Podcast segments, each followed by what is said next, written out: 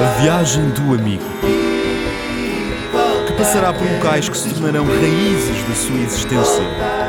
Se, e apenas se, o Basílio voltar.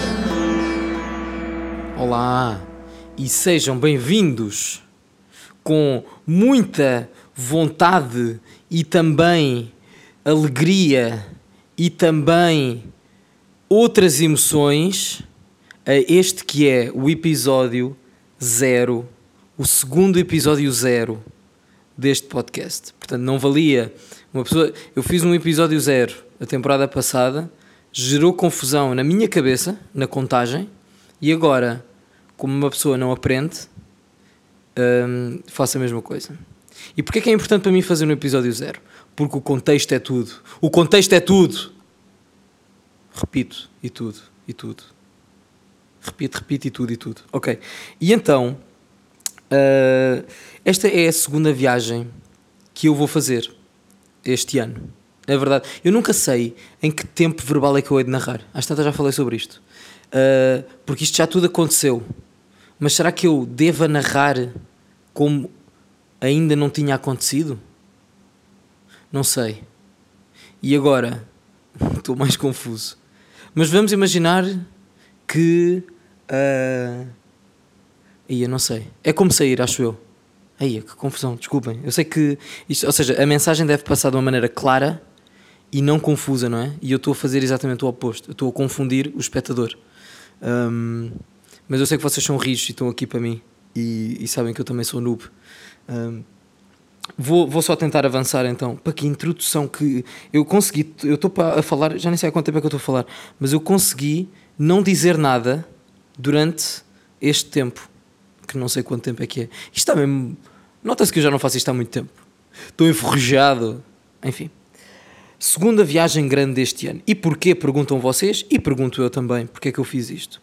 Então, eu sabia que queria viajar durante ou seja, é um gap year, não é? E a ideia, portanto, seria viajar durante o ano. Mas durante um, viajar durante um ano inteiro é muito.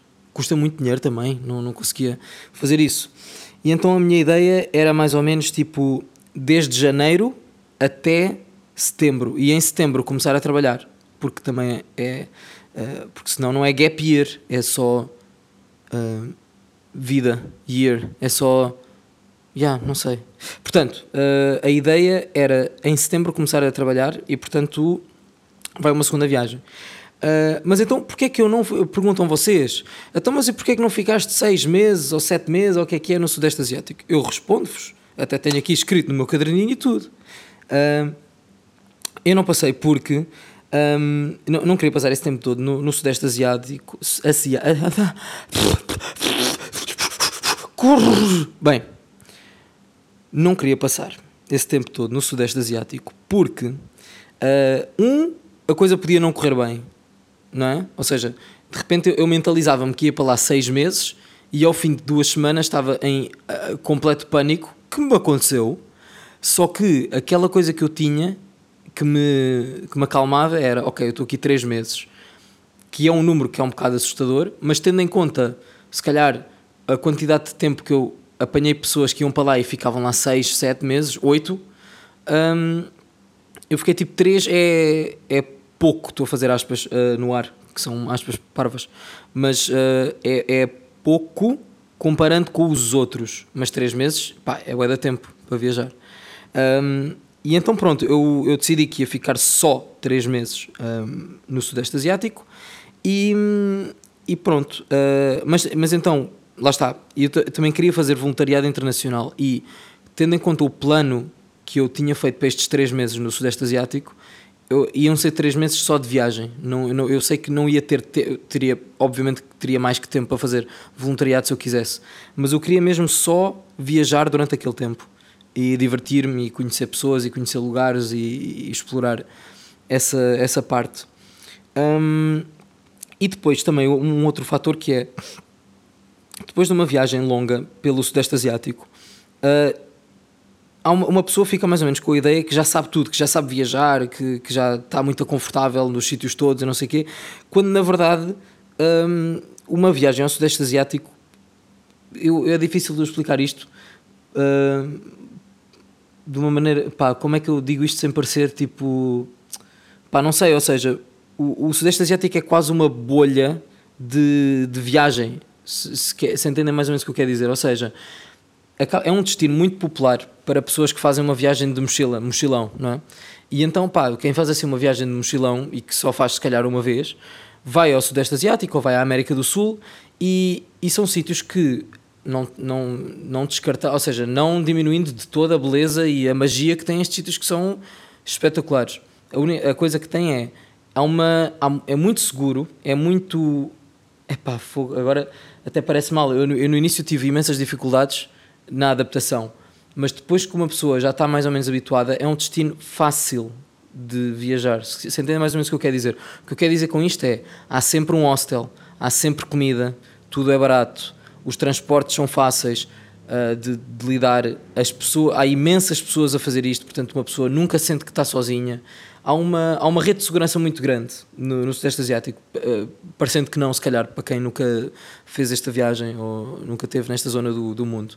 Mas a ideia, eh, eh, isto era, era um bocado, ou seja, passado um pouco de uma pessoa já estar a viajar lá, a pessoa fica, fica habituada, mais ou menos, à logística de, de uma viagem destas. Ou seja, onde é que se vai comer? Street food. Há um mercado em qualquer lado.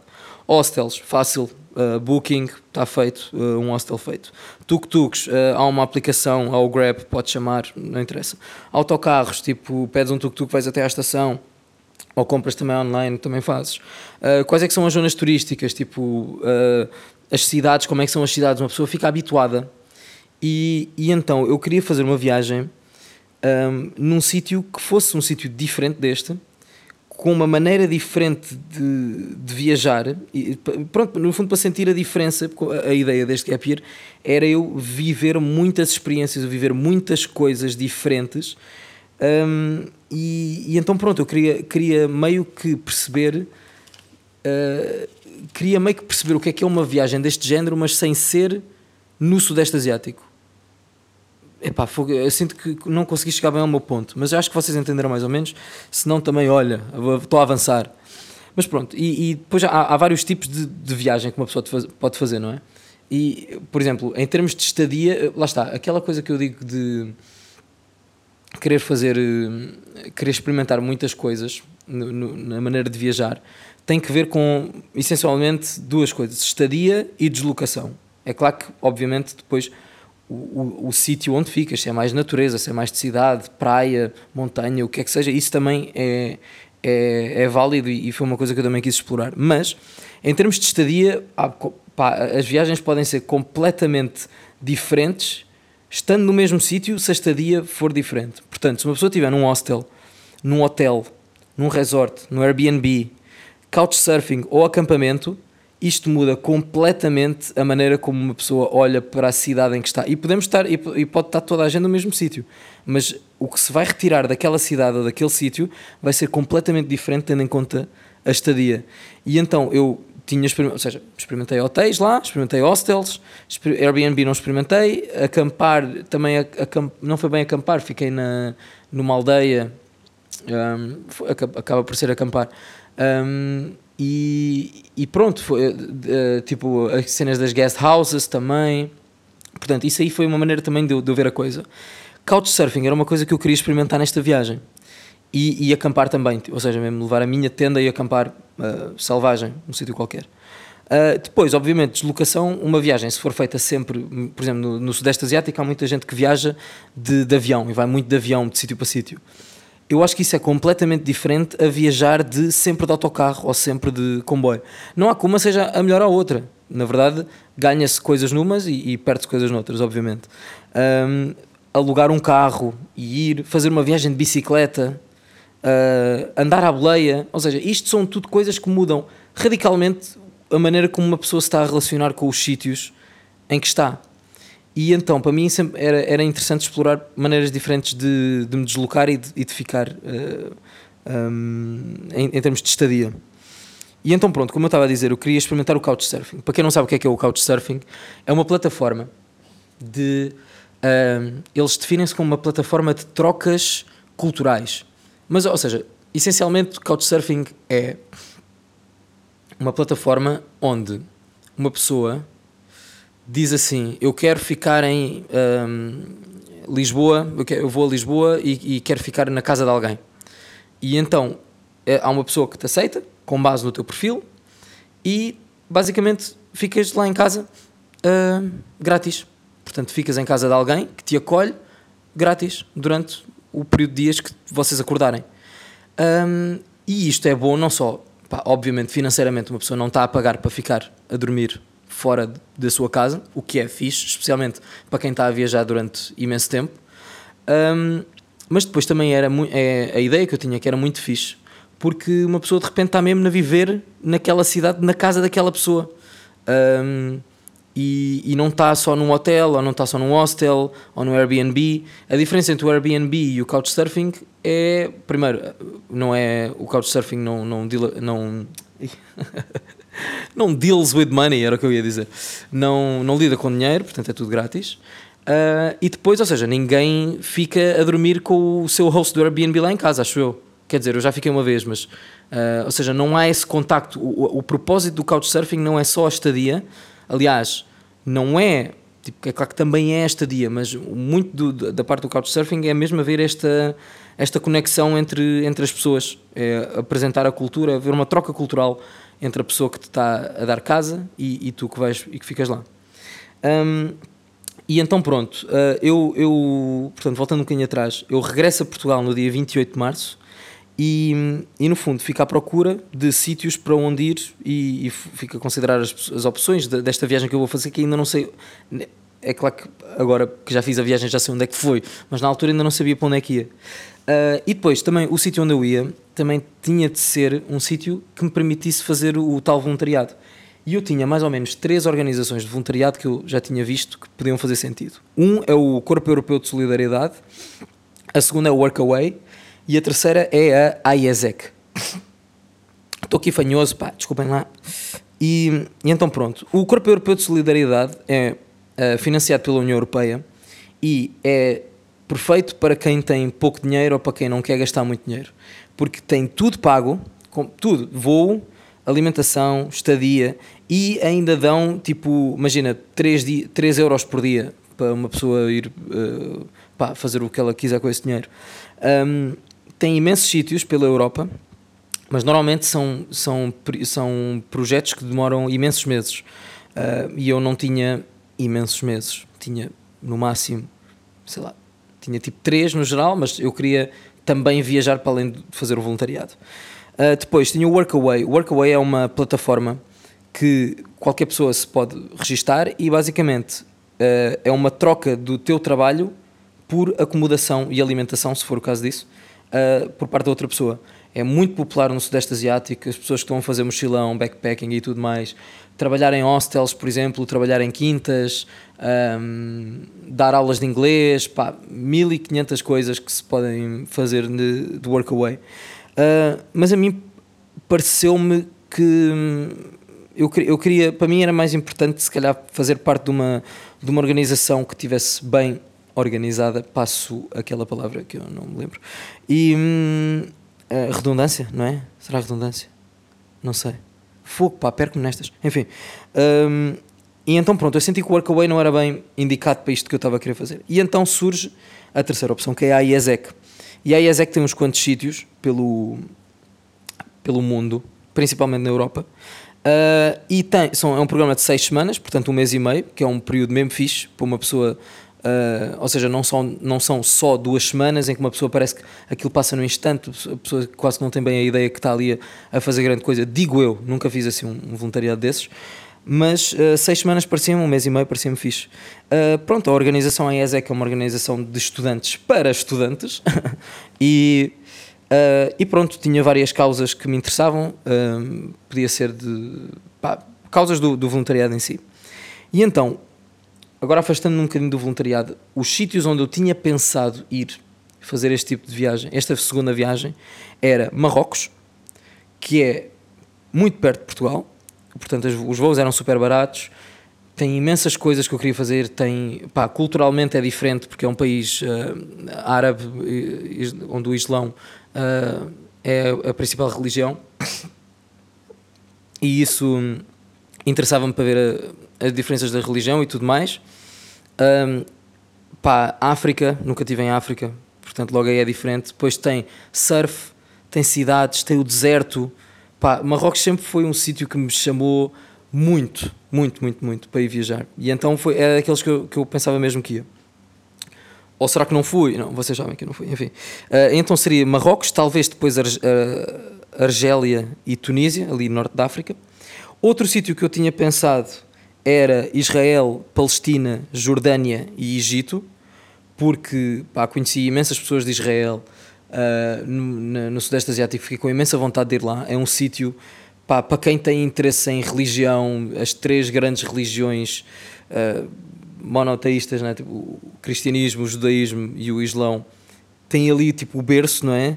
Uh, tipo Jerusalém, essas cidades todas, que pessoa, cidades bíblicas que, que, que, uma pessoa ouve que também tinha imenso interesse em ir. E, um, e depois outro sítio que, que eu também achava piada ir eram os Balcãs. Uh, portanto, a Europa de leste, sudeste da Europa, mais ou menos. Uh, porque é um, acho que é, em termos de natureza, acho que é lindíssimo culturalmente é muito diferente, por exemplo, estar na Sérvia ou estar na Bósnia. Eu nem sei bem qual é que são os países que se odeiam, mas acho que eles odeiam-se quase todos. Um, e tem tudo um pouco, acho que tem praias lindíssimas, montanha, cidades históricas também. Pá, era um sítio que eu gostava muito de ir. E é, e é barato, portanto, uma pessoa consegue estender-se por lá algum tempo. Pronto, esta viagem ia começar uh, em maio ou junho, e, e nessa altura já começa a fazer um calor pá, eh, considerável, por exemplo, no Médio Oriente, portanto, Israel, Palestina, Jordânia e Egito. Se a minha ideia era ficar para aí uns 3 meses, pá, e já ia ficar a arder uh, a meio do segundo mês ou a meio do. do, do yeah. E então começa a analisar estas opções todas e na IESEC, os países que, que a IESEC tem acordos para fazer voluntariado são o Brasil, Itália, Roménia, Grécia e Turquia. Acho que me faltam um, mas eu não me lembro do nome. E pronto, o Brasil não, não, não estava dentro, né?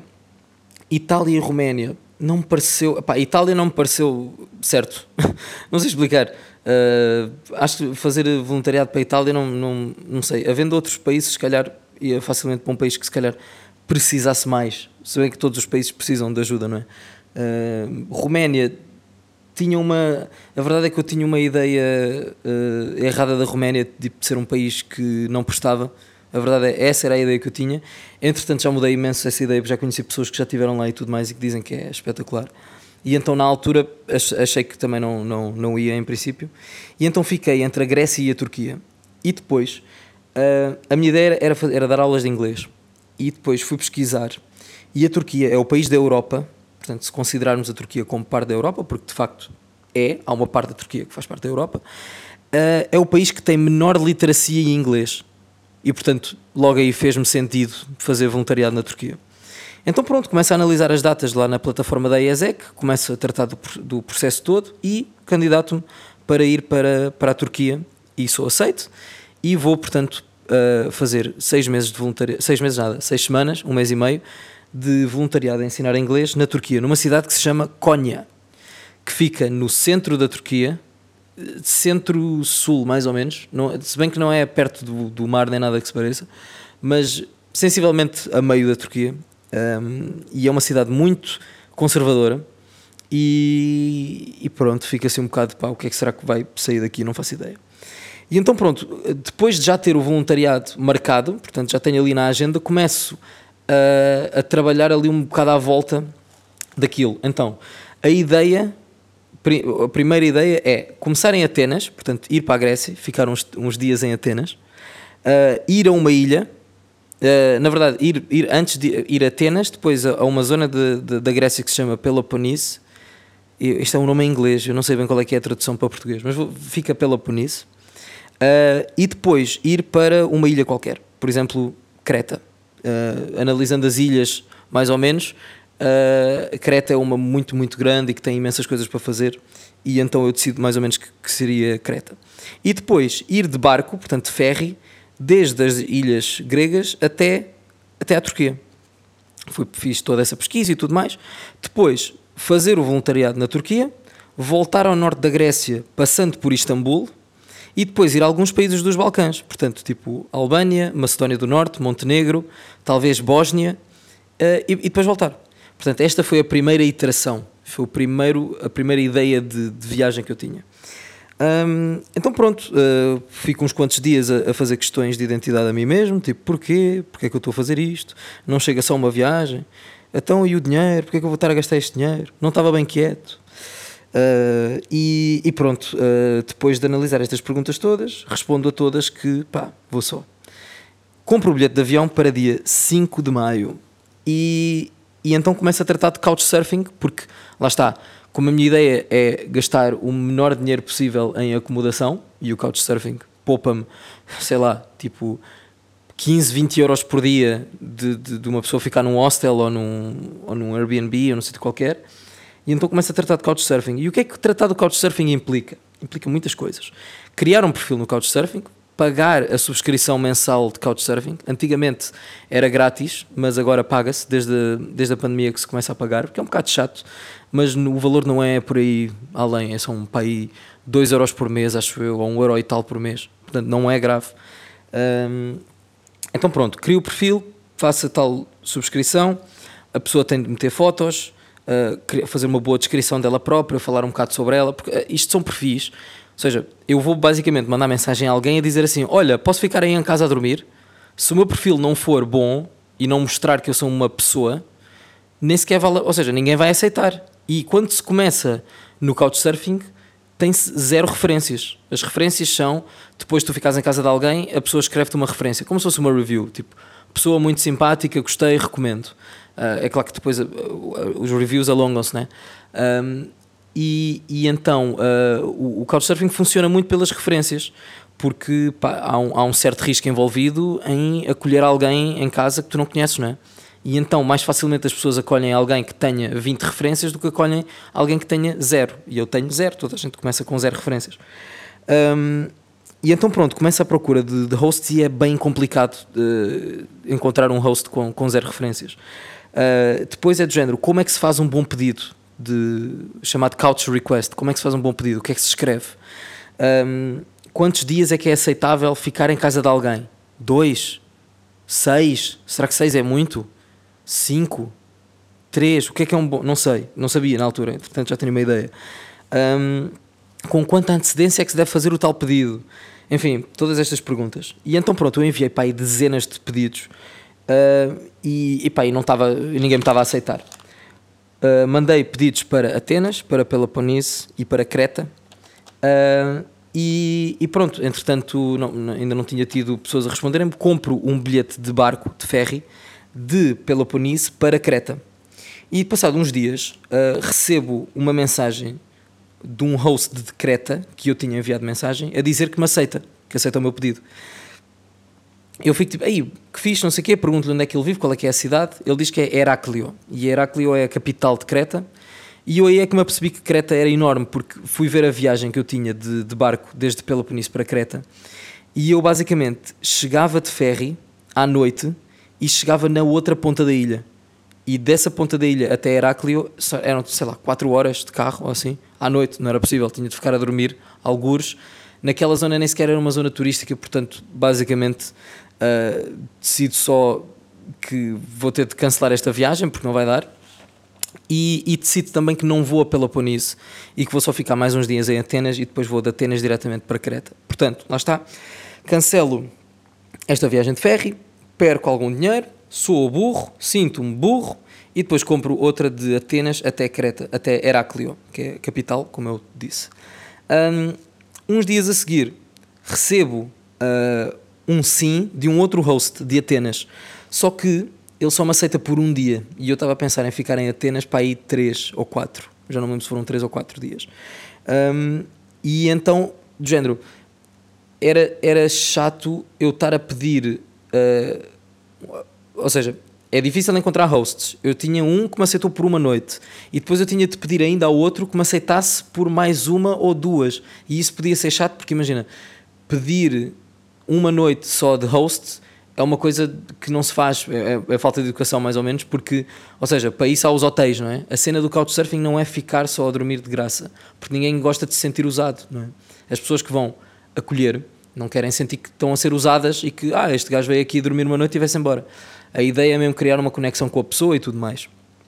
Então é, é, é um bocado chunga pedir só um dia.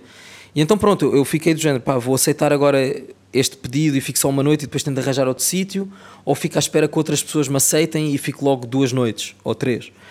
Um, e então fico mais uns dias a ver se encontro alguém, não encontro mais ninguém e, portanto, na véspera de ir para Atenas, na véspera do dia do voo, aceito ficar em casa de, desta pessoa.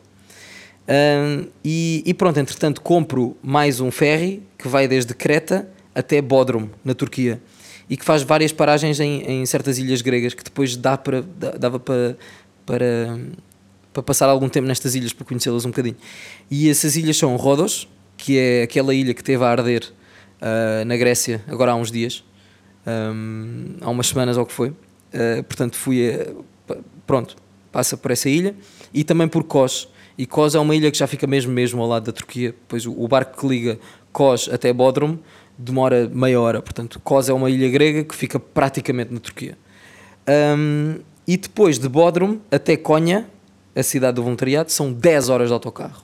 Portanto, um autocarro que vai durante a noite toda já estou habituado disso desde a da Ásia, portanto, é isso.